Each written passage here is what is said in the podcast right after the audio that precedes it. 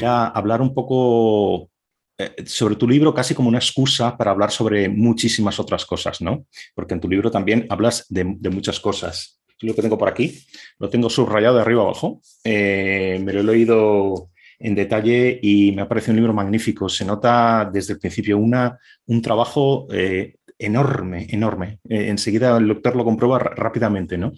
pero bueno, aparte de hablar o, como te decía, tomando impulso a partir de tu libro, me gustaría hablar de otras cosas, de religión en general, de meditación, eh, de, valores de la tradición judío-cristiana, un poquito de política, a ver, a ver cuánto tiempo tenemos ¿no? para hablar y, por dónde vamos. ¿no?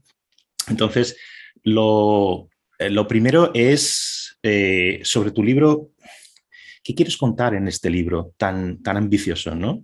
¿Qué es la luz? Te lo habrán preguntado mucho, ¿no? Y luego, yo también tengo que hacer una especie de, no sé si es un disclaimer o cómo decirlo, ¿no? A ver, eh, yo, no soy una persona creyente, ¿vale?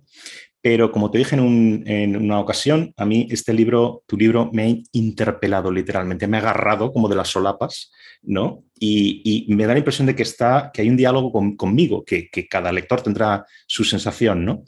Pero entonces ahí te preguntaría, es evidente que con tu libro no te diriges solo, y ahora nos contas un poco, ¿eh? a, los creyentes. ¿no? Tu mensaje en este libro y en general, si quieres, ¿es un mensaje distinto para creyentes y no creyentes o es el mismo mensaje? Si eres un no creyente y tu libro y mi libro te ha interpelado, entonces eres el lector ideal de, biografía de la luz. En serio.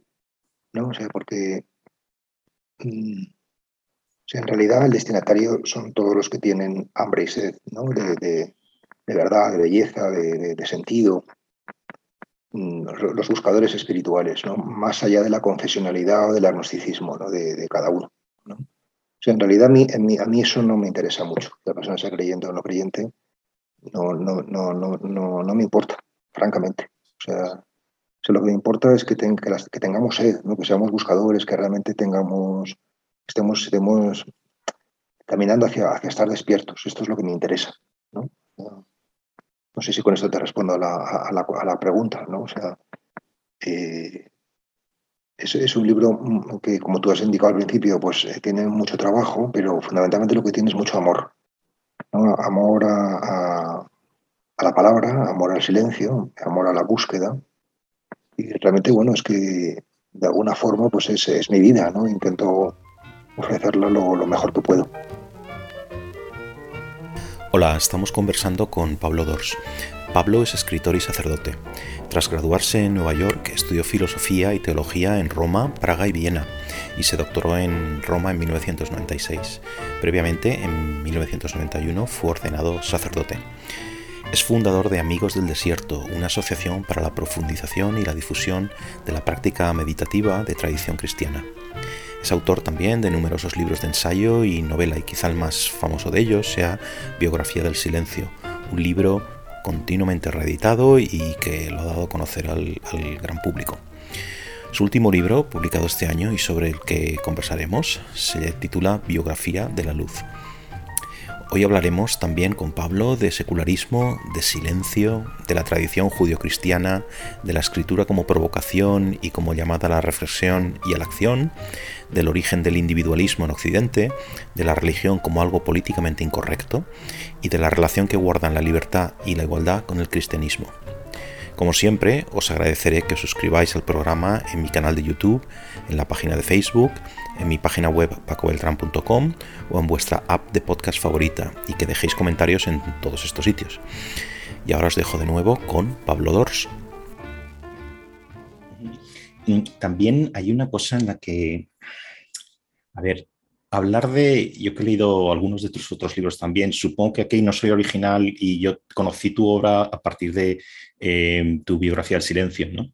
Y, también coincidió con un, con un, interés mío por comenzar a meditar, etcétera. Entonces una cosa llevaba a la otra, ¿no?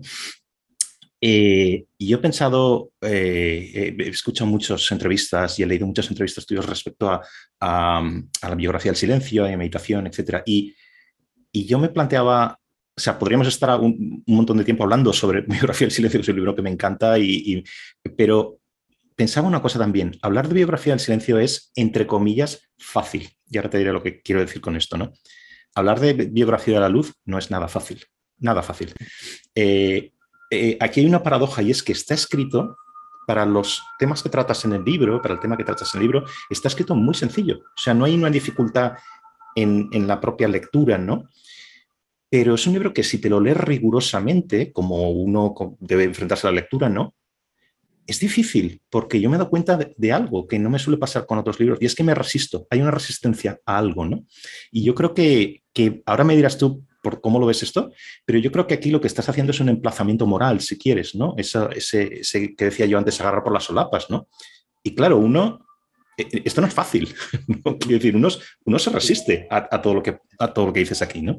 Me gusta mucho lo que dices porque creo que hay varias cosas eh, importantes ¿no? en, lo que estás, en lo que estás apuntando. Una es, decías, ¿qué es la luz? ¿Y por qué he escrito este libro? ¿no? O sea, la luz es la sombra iluminada. ¿y, por, ¿Y por qué he escrito este libro? Para decir que podemos iluminar nuestras sombras. Es decir, que podemos vivir en la luz ¿no? o ser más luminosos. ¿no?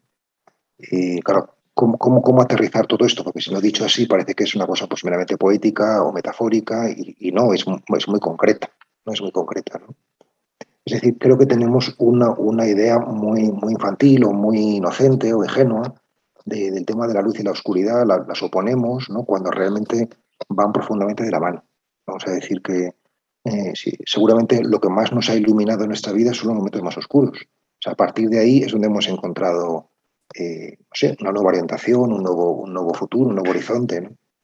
Y solemos pensar que la gente iluminada eh, es gente pues, que está más allá del bien y del mal, y no es así, es lo contrario, no es que esté más allá, sino más acá. Es decir, han vivido el bien y el mal muy, profundamente, y por eso pueden hablar de ello con cierta autoridad, ¿no? o sea, los, los iluminados. ¿no?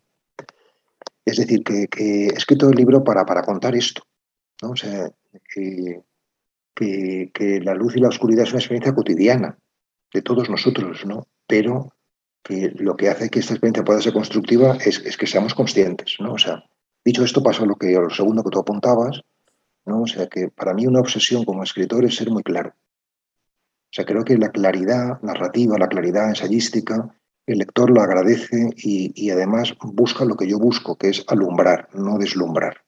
¿No? O sea, deslumbrar es cuando te pones el acento en ti mismo y la gente se dice, pues qué bien escribe este señor, y eso no es interesante. O sea, lo interesante realmente es lo que acabas de decir ahora mismo, o sea, que uno se siente interpelado. O sea, que uno, que uno, que un libro sea una puñetazo, un puñetazo en, la cara, como decía Kafka, que pretendía que fuese los suyos. Y, ciertamente este libro tiene un tono un tanto un tanto profético, o sea, un poco lo, que hacían los profetas del Antiguo Testamento, que es de alguna manera tocar las narices a, los oyentes de su época, pues también lo he pretendido yo por primera vez en, un libro mío, porque mis libros no, tienen este talante tan interpelativo directo, sino más bien son más, más indirectos. ¿no? En este caso, eh, pues sí, tiene, tiene o sea, eh, en biografía de silencio habla un yo y aquí hablas, hablas a un tú en biografía de la luz. ¿no? Y en ese sentido, pues que resulte un poco incómodo, eh, es interesante y es, y es una buena cosa, además de la incomodidad que puede producir hablar desde un telón religioso en la cultura contemporánea. ¿no? O sea, porque claro, religioso pues es políticamente incorrecto, tal, mucha gente ya abre el libro y de entrada lo descarta porque, porque bueno, pues hay referencias, hay unas formas religiosas que, que hoy pues no, no, no, no, dicen con nuestra sensibilidad, ¿no? O sea, decir que, pero con las sensibilidades de los creyentes y tampoco de los creyentes, o sea, porque estamos en otro, en otro orden, ¿no? O sea, pero sin embargo yo soy un enamorado de las formas religiosas. ¿no? Decir, creo que esa es mi aportación más original, ¿no? que en un mundo donde todo el mundo desdeña estas formas religiosas, a mí me encantan, porque me parece que son formas que llevan de manera muy directa al fondo de la cuestión. Ahora, ahora, hablaremos de esto que acabas de, decir de la, incorrección política, pero una cosa también personal, quizá un poquito para acabar con, con, esta cuestión de la interpelación. ¿no? Eh, personalmente, a mí me desmonta una excusa. Una excusa para pensar, para tomarme en serio algo, ¿no? Algo que, que no es fácil tomarse eh, que no es fácil pensar, ¿vale? Eh, y entonces, claro, como aquellas cosas que son difíciles, pues tiendes a alejarlas un poco, ¿no? Tiendes a irte un poco a lo, en general, a lo, a lo que es más fácil, a lo que es más divertido, etc. eh, un poco siguiendo con el disclaimer antes, yo, pese a no ser creyente, yo tenía una educación religiosa hasta los 17 años. Em, a partir de los 15 yo ya me vi un poco fuera, fuera, de esto, ¿no? Entonces simplemente no, creía, no tenía fe, ¿no? Entonces, eh, ahora no soy más creyente de lo que era antes, ¿no? Sin embargo, eh, esa etapa por la que yo pasé, casi si quieres, de un ateísmo, de un anticlericalismo bobo, eh, mm, casi por imitación, no, no, lo sé muy bien.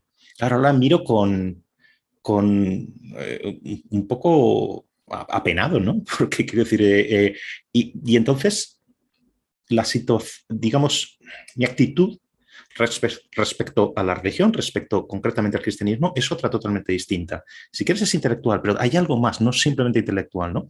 Entonces, cuando uno se toma en serio, eh, o sea, uno puede rechazar las cosas y convertirlas en un estereotipo o en un cliché, ¿no? Pero cuando uno se las quiere tomar en serio, no puede haber clichés ni estereotipos, uno tiene que rebuscar ¿no? y hacer un ejercicio personal también de dialogar con una serie de ideas. Y esa es la actitud que yo he tenido con, con, el, con, tu libro, ¿no? Entonces, de nuevo vamos a lo de la apelación moral, ¿no? Quiero decir, este libro literalmente, yo no sé a los demás lectores, tú tendrás tu feedback de lo que te habrán dicho, de creyentes, no creyentes, ¿no? Pero realmente esa apelación también, esa, esa, ese, de nuevo, agarrar de las solapas, es que te dice, déjate de tonterías y piensa esto, ¿no? Y piensa esto, ¿a, qué te podría llevar, ¿no? Esa es la resistencia de la que ya hablaba, ¿no?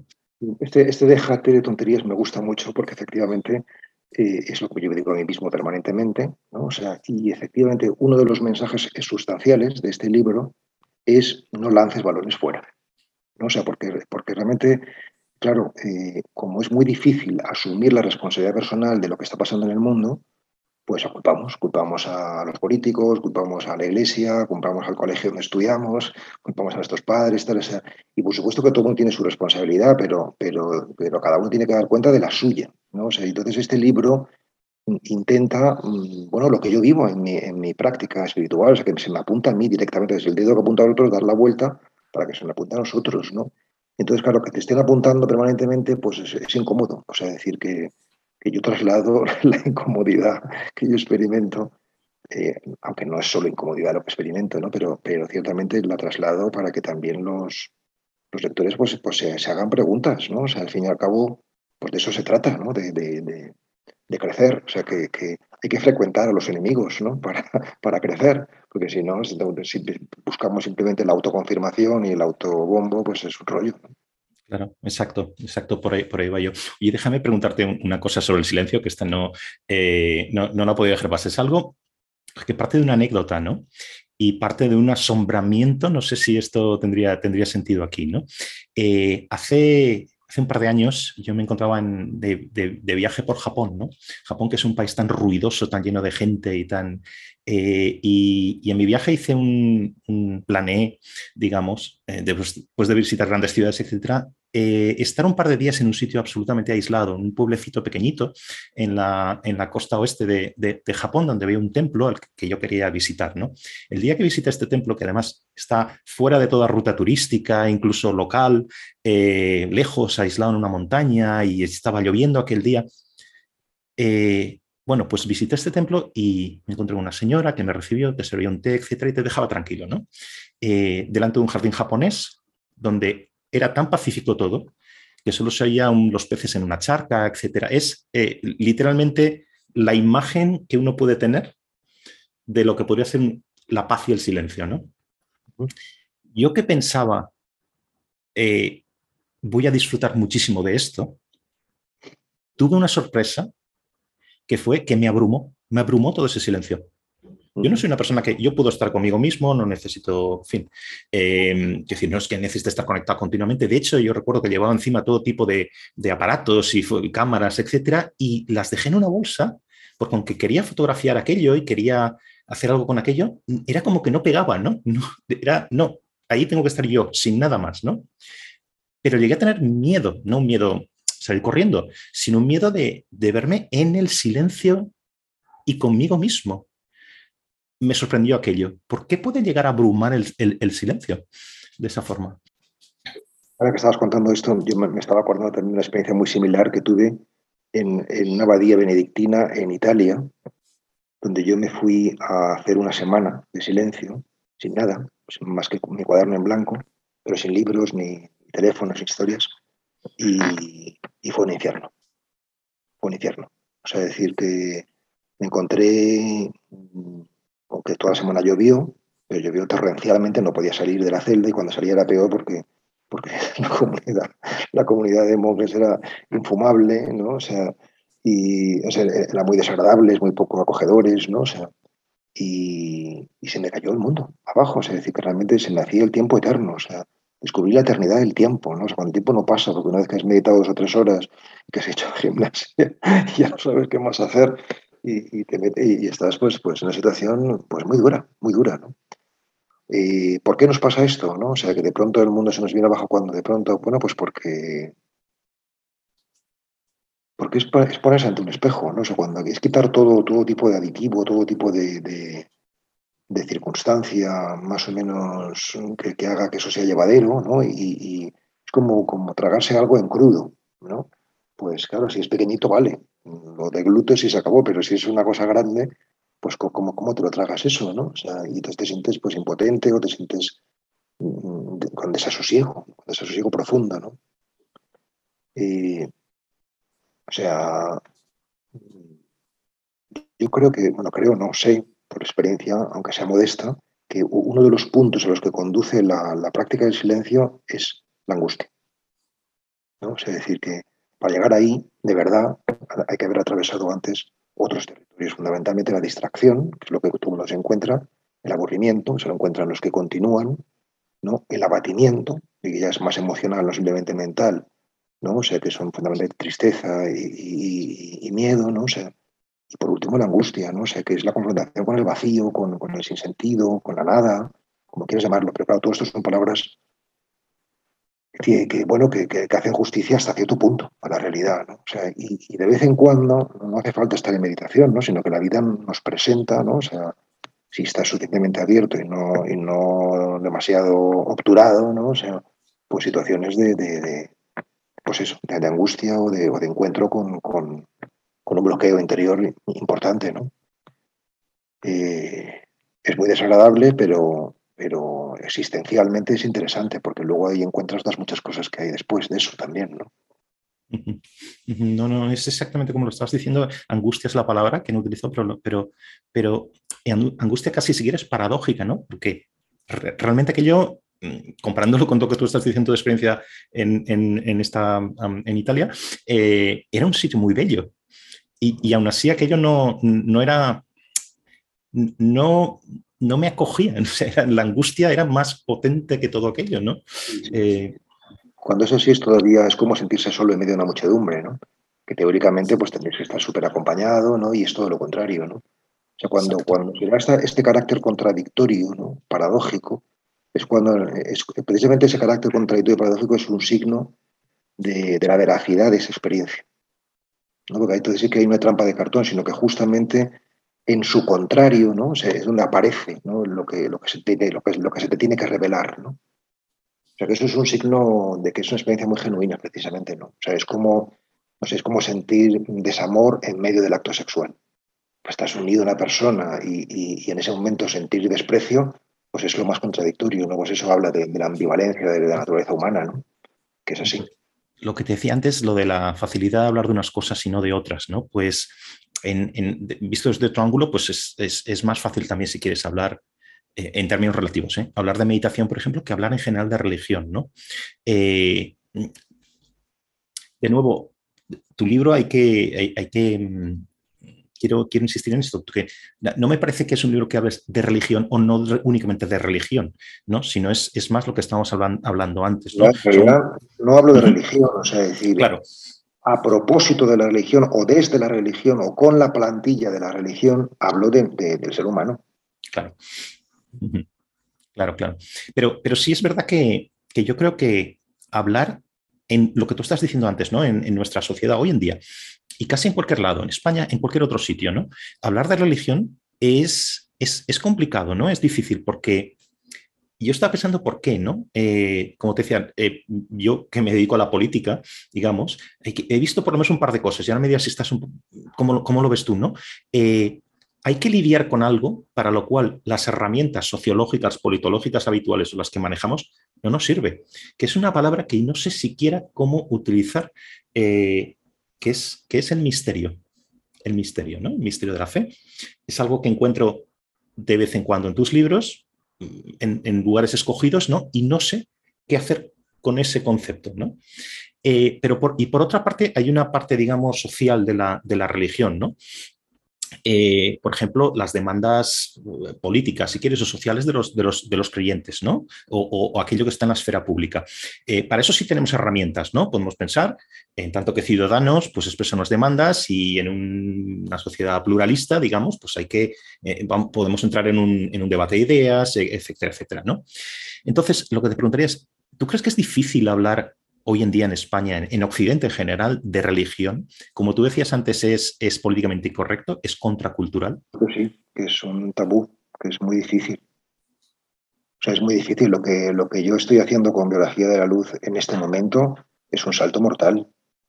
O sea, es un riesgo muy grande porque, porque bueno, ya lo he dicho, ¿no? Porque nuestra sensibilidad va, va, mm, o sea, es decir, el paradigma religioso se está acabando. O sea, yo creo que esto es un hecho casi incontestable, ¿no? O sea, las bajas de, las filas de adeptos religiosos en el cristianismo pues lo demuestran, ¿no? En Occidente, ¿no? O sea, y que no lo quiera ver está ciego, ¿no? O sea, decir que hubo el paradigma mítico, eh, hubo el paradigma eh, religioso, eh, existe todavía el paradigma racional, pero, pero también se están acabando, ¿no? O sea, decir que, es decir, yo, yo lo que creo es que el cristianismo ha ocupado un papel hegemónico eh, en la espiritualidad, es decir, que, que, nosotros en Occidente prácticamente ser espiritual es lo mismo que ser cristiano, eh, hasta el punto que cuando yo digo, la gente dice, no, pero se puede ser espiritual sin ser cristiano, claro que se puede ser espiritual sin ser cristiano, pero dame cinco nombres de personas espirituales no cristianas.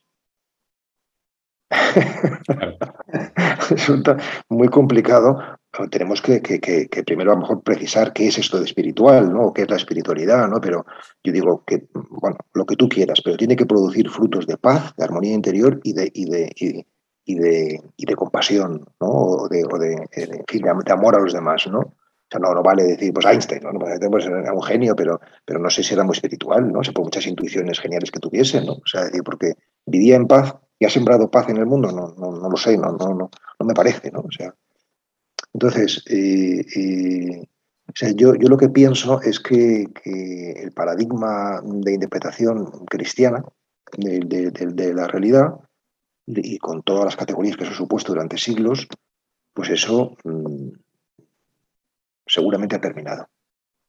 Seguramente ha terminado. Que no digo que no pueda renacer bajo con, otros con otros con otros presupuestos en el futuro, pues puede ser, ¿no? Pero pero esa interpretación religiosa, de, eh, yo creo que sí que ha terminado. O sea, creo que, estamos en el nacimiento de un nuevo paradigma desde la conciencia, a partir de la, de la unidad, ¿no? O sea, digo el mensaje místico que nos trae el COVID, ¿no? De que todos estamos unidos, todos somos uno, ¿no? Y el cristianismo sí puede aportar desde su tradición, desde nuestra tradición, nos sentimos cristianos, ¿no? Pues, pues lo, lo, lo, lo propio, ¿no? O sea, que, que, es muchísimo, o sea, pero, pero seguramente no, no, es lo único. O sea, y yo creo que esa es la crisis, por eso existe esa incomodidad que tú apuntas. Pues, pues fíjate, así como te decía antes, te hablaba de mi, mi historia personal respecto al cristianismo, hay una cosa en la que yo siempre he estado convencido y después la he podido racionalizar y todavía me ha hecho convencerme más aún. Eh, yo no podría entender el mundo yo personalmente, no sé cómo lo hacen los demás, eh, o generaciones posteriores, gente más joven, ¿no? Eh, yo no podría entender el mundo en el que vivimos, digamos si quieres, en Occidente, por acotarlo un poco, por procesarlo un poco, sin la enseñanza cristiana que yo he recibido.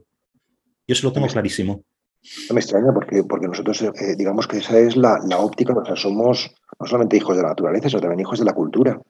Es decir, que si, si se nos quita, bueno, esto es lo que pasa hoy, ¿no? O sea, que hoy ya no hay una formación cristiana, ¿no? Y entonces, digamos que, no tenemos una, la gente no tiene una raíz, ¿no? En la, a la que, o sea, es que la mentalidad eh, eh, judeocristiana que tú apuntabas antes, ¿no? Es un humus, ¿no? Que nos ha hecho, pues, que el arte, la filosofía, la organización de las ciudades, pues todo, todo ha estado desde, desde, esa perspectiva. Entonces, sin eso, pues mm, nos faltan claves de lectura. O sea, por ejemplo, yo lo que intento también en Biografía de la Luz es mostrar cómo las claves de lectura cristianas, o sea, o judeocristianas, por ejemplo, yo que sé, el mito de la creación, el mito de la caída, todo esto eh, eh, nos hace poder leernos. Pero si tú te quitas todo esto, pues es que, bueno, no es que no haya más claves, claro que hay. O sea, puedes, puedes leer a Freud, ¿no? O sea, ahí tienes claves de lectura del ser humano, ¿no? O a Marx, pero, pero tiene menos raíz, claro. O sea, decir que, y aparte que estos mismos autores al, final también beben de, la fuente cristiana. Exacto. No se puede entender a Freud sin, sin saber de la tradición judío-cristiana. Yo creo que no. Vamos, ni siquiera Marx. Grandes culturas, ¿no? O sea, decir que, que pues no sé, el, mundo eh, eh, egipcio, ¿no? O el mundo eh, griego, tal, pues evidentemente es, pues, es un poco como el mundo cristiano también ahora, ¿no? O sea, que tenían sus propios, su propia cosmovisión, ¿no? y y yo creo que esa cosmovisión cristiana es la que me parece a mí que está ahora mismo, no, no, no porque yo crea que, que, Cristo ya ha dicho todo lo que tiene que decir, ni muchísimo menos, ¿no? O sea, decir que creo que, que, el patrimonio espiritual cristiano sigue, sigue estimulando, a mí por lo menos me estimula para seguir indagando, para seguir encontrando ahí un montón de cosas que no encuentro en otras partes. O sea, yo siempre digo que no soy solamente un enamorado de Cristo, de su figura y de su persona, sino también del, cristianismo, porque a mí me dan motivos, paisajes, en el arte y en el pensamiento y en, la espiritualidad, que, en las que me parece que, puedo habitar mucho más fecundamente que, que, si fuese un mero libre pensador, ¿sabes? Fíjate, hace, hace un tiempo estaba escribiendo algo sobre sobre los orígenes de, la democracia liberal, que son temas a los que yo me dedico, ¿no? Y vi con un libro de un pensador, un historiador de las ideas que se llama Larry Siddendorf, ¿no? Que escribió un libro que se llama La invención del individuo, ¿no? Literalmente los orígenes del liberalismo occidental, ¿no? Y allí... Eh, y yo no sabía muy bien de qué iba este libro, ¿no? Fíjate que mi intención era otro, ¿no? Y aquí ocurrió esa cosa que se llama serendipia, ¿no? Encontrar una cosa cuando buscas cuando otra, ¿no? Eh, eh, fíjate que el liberalismo siempre se suele presentar como algo que surge en la edad moderna, digamos, como oposición a la religión. ¿no? Este autor lo que hace es presentar y escribe todo este libro eh, presentándolo de otra forma, presentándolo justo al revés, como que el individuo nace, y ese liberalismo que viene con él, ¿no? Desde la edad moderna, nace precisamente de la iglesia. O sea, está hablando de la tradición judío-cristiana, ¿no? Que es totalmente contraintuitivo, como, como lo solemos estudiar o lo somos, ¿no? Entonces, yo creo que esto que estamos diciendo, esta pérdida, esta pérdida del conocimiento de esa tradición, eh, de los valores en que se encarna, etcétera, yo creo que es, potencialmente muy peligrosa, ¿no?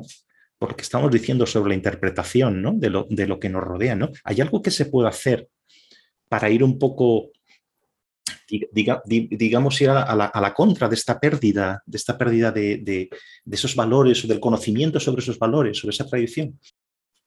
lo primero es que esto que estás apuntando eh, eh, de, cómo mm, la modernidad no, es eh, la desaparición del cristianismo ¿no? o, de la, de la mentalidad religiosa judio-cristiana, ¿no?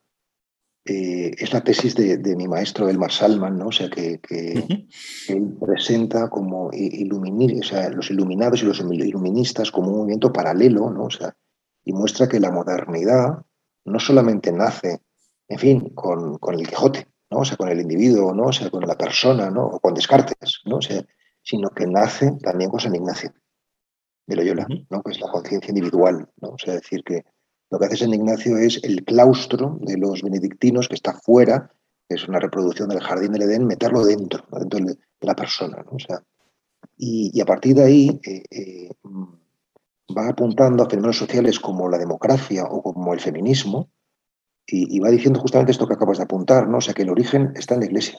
Es decir, llega a decir una tesis preciosa, ¿no? Que, luego me acuerdo que debatimos una vez en el Consejo Pontificio de Cultura, precisamente del Vaticano, ¿no? Que, el feminismo es un germen eh, cristiano que ha nacido fuera de la Iglesia. ¿no? pero que realmente, claro, las primeras mujeres que sabían leer y escribir, que votaban, que, mandaban, pues era, una abadesa, era, era gente de estructuras eclesiásticas, ¿no? o sea, eclesiales. ¿no? Y, lo mismo con la democracia, o sea, los, en fin, en el, eh, después de Grecia, claro, ¿no? O sea, eh, el único lugar donde se votaba, ¿no? Eh, hombres y mujeres, ¿no? En el medioevo eran los, eran los conventos, en los monasterios, ¿no? O sea, que los dominicos votaban su superior, quienes eran, a quién elegir, ¿no? Es decir, la democracia, ¿no? Es decir, que, esto que estás apuntando, pues yo creo que no es una tontería, sino todo lo contrario. O sea, decir, lo que pasa es que, bueno, tenemos esta mentalidad simplista, ¿no? De, buenos y malos, ¿no? Cuando realmente hay gérmenes buenos y malos en todas partes, ¿no? O sea, y luego, ¿qué, hacer? Eh, eh, ¿Qué es lo que preguntas, no? O sea, yo, yo, yo, a mí no me interesan mucho los valores. O sea, sé que esto parece una provocación, ¿no? sino que me interesan las biografías. ¿no? Es decir, personas que realmente, o sea, por valores no deja de ser algo teórico. ¿no? O sea, eh, o sea quién ha encarnado esto y cómo lo ha encarnado, ¿no? O sea, cómo se ha hecho historia, cómo se ha hecho carne, ¿no? O sea, porque. Es decir, mm, yo no quiero seguir la justicia, quiero seguir al hombre justo, a los hombres justos, ¿no? O sea, esto sí que me dan credibilidad, ¿no? Por esto quiero decir que, que los valores van a caer en la medida en que son construcciones teóricas. O sea, mientras que las personas, si tienen vidas ejemplares o vidas íntegras o vidas en cierto sentido, no sé, pues estimulantes, ¿no? ahí están, ¿no? O sea, como, como, como. Entonces, ¿qué se puede hacer? Pues, pues vivir con la máxima dignidad y con la máxima intensidad, ¿no? O sea, que uno sea capaz, ¿no? O sea, creo que no podemos mm, dar al mundo nada que no tengamos nosotros, ¿no? por tanto, el primer campo de cultivo somos nosotros mismos. O sea, si tú eres un tipo cabal, ese es el mejor servicio social que puedes hacer. me, parece una, respuesta muy interesante porque es casi como que me estuvieras anticipando otra pregunta que quería hacerte, que me la has desmontado sin saberlo, eh, y, pero te la voy a formular en cualquier caso.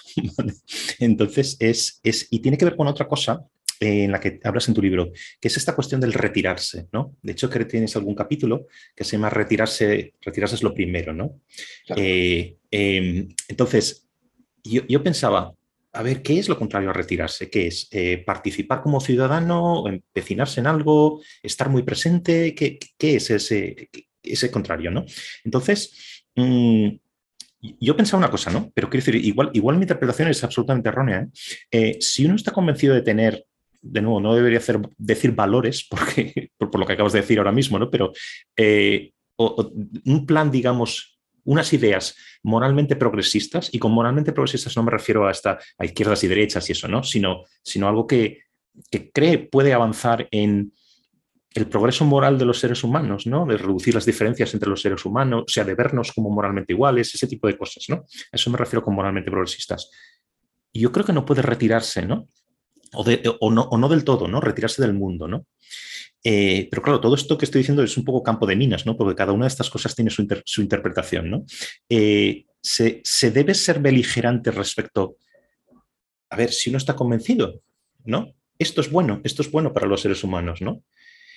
Porque creo que eh, al final es una pregunta que te estoy haciendo que es casi retórica, ¿no? Porque me lo has contestado con lo anterior, ¿no?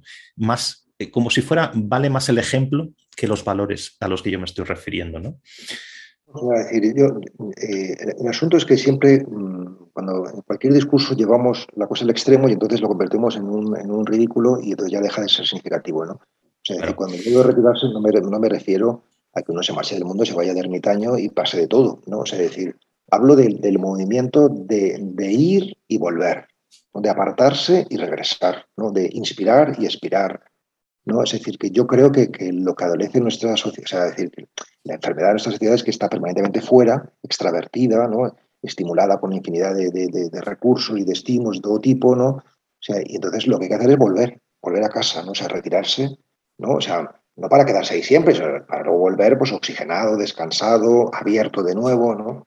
Pero que e, ese, viaje de vuelta, y eso es la meditación, volver a casa, volver al hogar, ¿no? O sea, esta interioridad, este es el desafío, porque realmente la exterioridad ya se da por hecho de que estamos. Entonces, no creo que haya que fomentar el, compromiso hacia, hacia afuera, porque es que ya estamos muy, muy distraídos con tantas cosas, ¿no? O sea, sino que más bien hay que recordar que podemos regresar a casa, o sea, que nos espera por nuestra familia, nos espera nuestra habitación, nos espera nuestro escritorio, nos espera nuestra mujer, nos espera, eh, no sé, nuestro banquito de oración, a cada uno lo que le espere, ¿no? Pero, pero espacios de, intimidad, ¿no? Es decir, que, un compromiso social que no pase por el compromiso personal es inconsistente. Es inconsistente, no solamente inconsistente, sino que es puramente ideológico. O sea, no, es eficaz, se mueve en el mundo, en el mundo de las ideas, pero no aterriza. O sea, nosotros somos el banco de prueba de, nuestras ideas. O sea, si no la verificas en ti, ¿qué haces intentando verificar en los demás? ¿no? O sea, preocúpate de, tu viga y no de la brizna que tiene el compañero en el ojo, ¿no? ¿Sabes? O sea, que, el tema de lo, del intelectual, que yo arremeto mucho ¿no? en el libro contra los intelectuales y tal, ¿no? O sea, es esto, es que no toma como algo de prueba experiencial, existencial su propia vida. Entonces se convierte en algo puramente especulativo, que podrá ser interesante eh, desde un punto de vista teórico, pero realmente no alimenta el alma, no, no, ayuda, no ayuda a vivir. No es práctico. Y creo que esto liga con algo que te escucho en muchas ocasiones decir, ¿no? Que es, eh, creo que a propósito de, la meditación, eh, si uno no se escucha a sí mismo no se puede conocer y si no se puede conocer no se puede querer y si no se puede querer no puedes querer a los demás, ¿no? Yo creo que esto, creo que esto es de cajón, vamos, esto no tiene demasiada complicación, ¿no? Hay otra cosa que te he escuchado en una, o que he leído en una, en una entrevista tuya a propósito de, esta, de esta idea del secularismo, ¿no? Yo tenía la idea de que secularismo significaba la separación entre la Iglesia y el Estado, por ejemplo, ¿no? entre la religión y el, y el, Estado. ¿no? Sin embargo, tú la definías en esta entrevista como la abolición de la espiritualidad. ¿no? Eh, ¿Podrías explicar un poco esto? Porque a mí me chocaba esta forma de ver el secularismo. ¿no? ¿A qué te refieres con esto?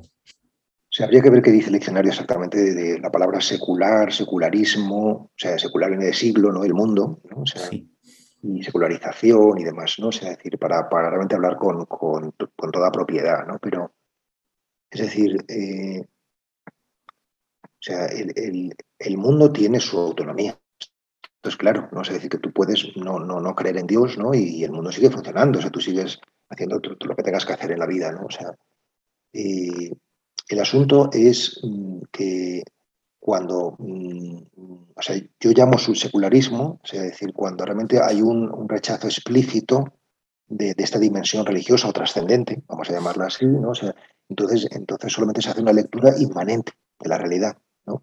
Entonces, eso me parece pues que es un límite, ¿no? que tiene que ver esto también con lo que preguntabas antes sobre, sobre el misterio, ¿no? O sea, es decir, la, más allá de la cuestión de las ideas, ¿no? de la cuestión ideológica, o sea, cuando tú te sientas en silencio, pues eso tiene una, una dimensión inmanente o terapéutica, o sea, eso te limpia, te hace conocerte, eh, eh, te purifica, como quieras decirlo, ¿no? O sea, eso te beneficia a nivel de salud física y, psíquica, pero también tiene una dimensión no solamente inmanente, sino trascendente. Es decir, no solamente es una terapia, sino también es una mística, es te, te abre a la dimensión mm, pues de lo desconocido y de, lo incognoscible. O sea, entonces, eh, eh, eh, si nosotros tenemos una mentalidad racionalista, ¿no? o sea, es la exacerbación, ¿no?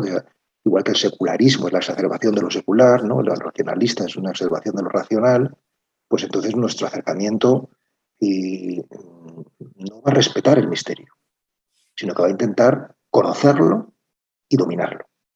¿no? O sea, entonces, a donde va la espiritualidad es a decir, hay muchas cosas que no podemos conocer en plenitud y que por tanto no podemos manipular, no podemos someter a nuestro interés. Y eso está muy bien que sea así. ¿no? O sea, está muy bien que sea así porque entonces no todo es utilitario, nos sirve, sino que también, sino que también servimos nosotros a algo. ¿no? Es decir, que no solamente tenemos siervos, sino también señores, ¿no? un señor ¿no? al que servir, que es el misterio, que es lo desconocido. ¿no? Y eso es el espacio de la gratuidad, no de lo utilitario, sino de lo gratuito. ¿no?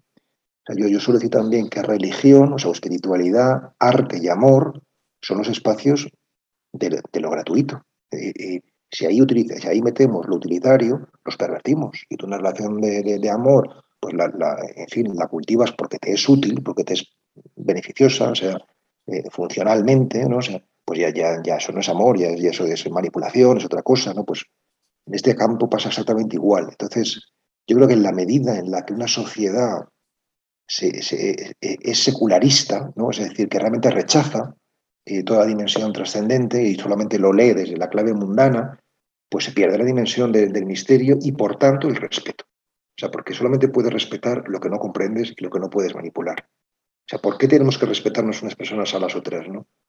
Porque somos misteriosas, o sea, porque no, no por mucho que, nos conozcamos a todos los niveles, siempre hay infinidad de cosas que desconocemos de, de, los otros, ¿no?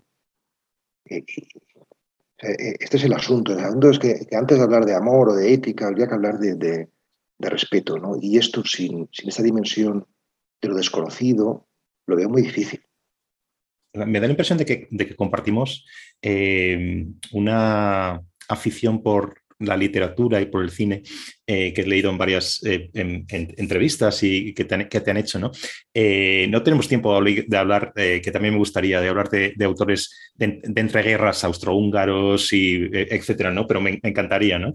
pero si hay dada la casualidad, literalmente, que estos días estaba releyendo a una autora que creo que nos gusta mucho los dos, ¿no? que es Simone Weil, ¿no? Eh, no sé si conoces este libro, Echar Raíces, seguramente sí. Eh, y ayer toqué con, con algo que está muy al principio de su libro y, y me gustaría, es un parrafito muy pequeñito, eh, me gustaría que me dijeras qué, qué, impresión te da a ti o cómo interpretas tú esto que nos, que nos dice Weil aquí, ¿no? que a mí me parece como decías antes, ¿no? Al, propósito de Kafka, creo que decías, es, algo que te encuentras como un puñetazo, abres la página y te da un puñetazo en la cara.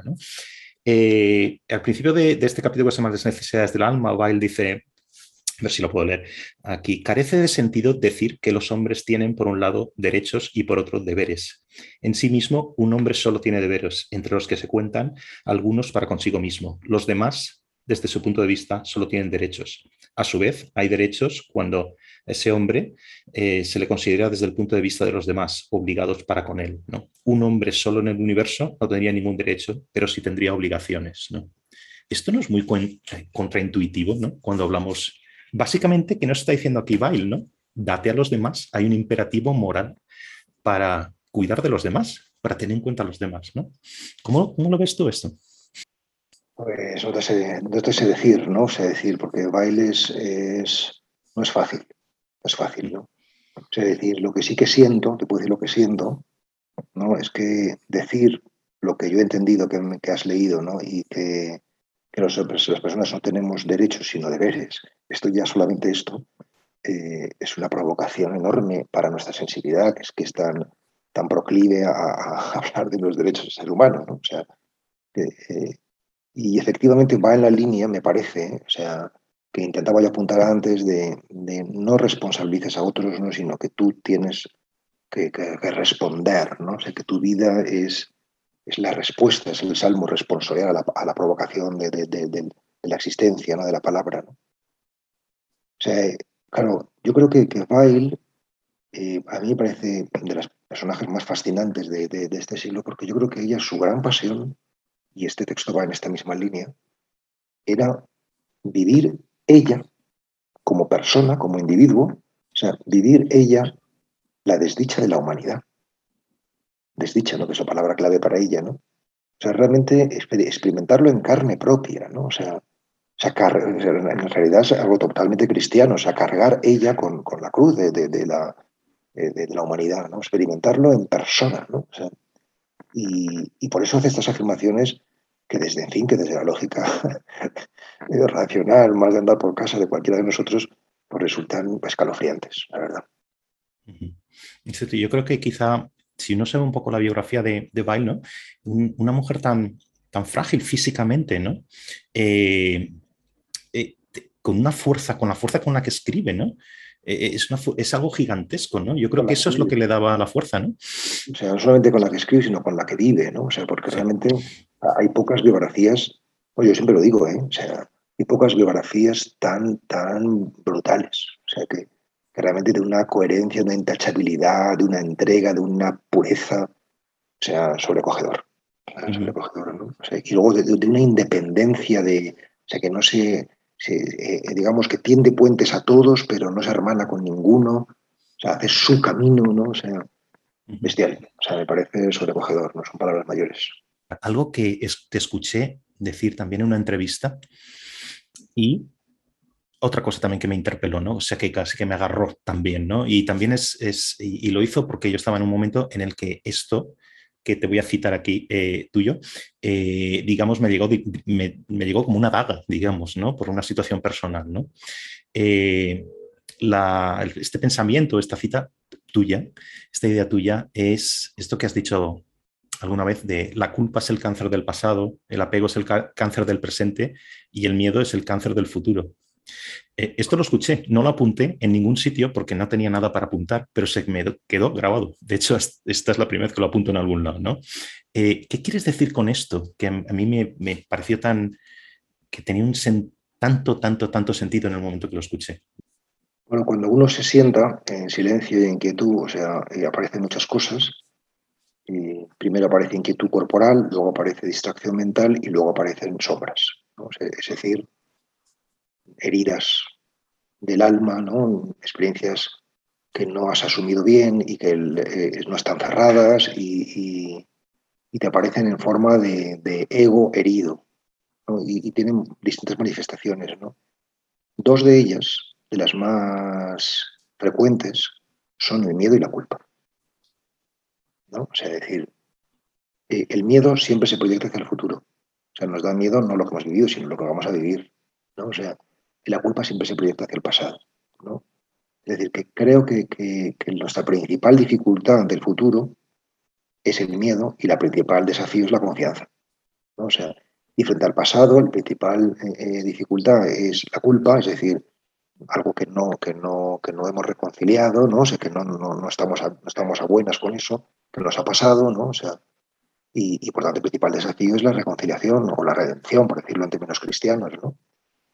Y, por, eso, por eso apunté a eso, ¿no? O sea, durante mucho tiempo hablaba de eso, de culpa y miedo, pasado y futuro, ¿no? O sea, pero luego me di cuenta también de que el, presente no está exento de, sombras, ¿no? O sea, de, o sea que, fundamentalmente el peligro fundamental del presente es que, que, que, no fluyamos, como se dice ahora, fluir, ¿no? O sea, que nos agarremos a las cosas, ¿no? Que busquemos seguridad pues no sé, en la pareja, en el dinero, en el prestigio, en lo que sea, cada uno en lo suyo o en todo. O sea, y, entonces, en la medida que nos agarramos a eso, pues perdemos la vida. O sea, perdemos la vida. O sea, dejamos de vivir. O sea, si tu foco está en eso, ya te has quedado en el medio, no vas al fin. ¿no? O sea, esa es una enorme tentación. O sea, tan fuerte como la de la culpa, si en clase en el pasado, como la del miedo eh, en clase en el futuro, aunque sea negativamente. ¿no? O sea, y bueno, creo que, que, bueno, que el, desafío es exorcizar esos, esos demonios. O sea, que esos son los principales demonios que nos acechan, ¿no? O sea,